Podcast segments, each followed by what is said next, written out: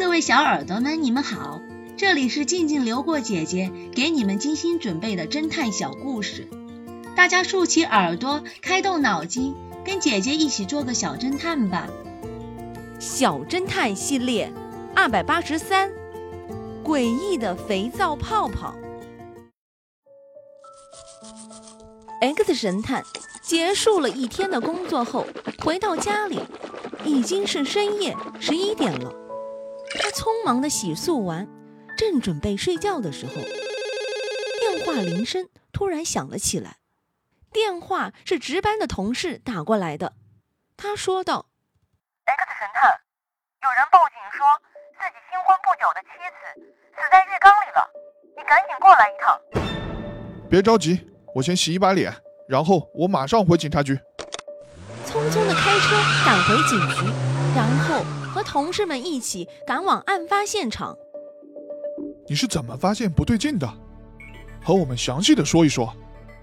报案的人说道：“我今天晚上在公司里值班，九点四十五分左右，我打电话回家，我的妻子是在卫生间接的电话，说她自己刚进浴缸洗澡，让我十五分钟再打过来。我听到了洗澡水放水的声音。”我就挂断了电话。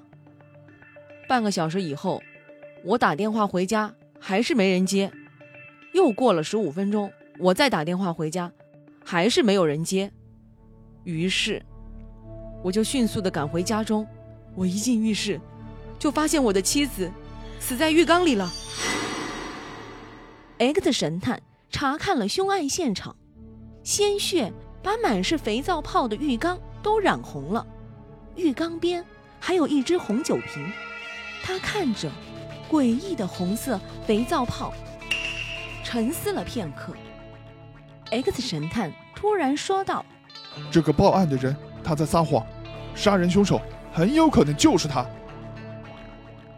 小侦探们，你们知道 X 神探发现了什么关键的线索吗？下集告诉你们答案哦。逃走的毒贩。这个故事的真相是，那名女毒贩其实是男人假扮的。他已经将毒品交给了快艇驾驶员，并潜到快艇的另一侧，躲过警察的视线，潜回海滨浴场了。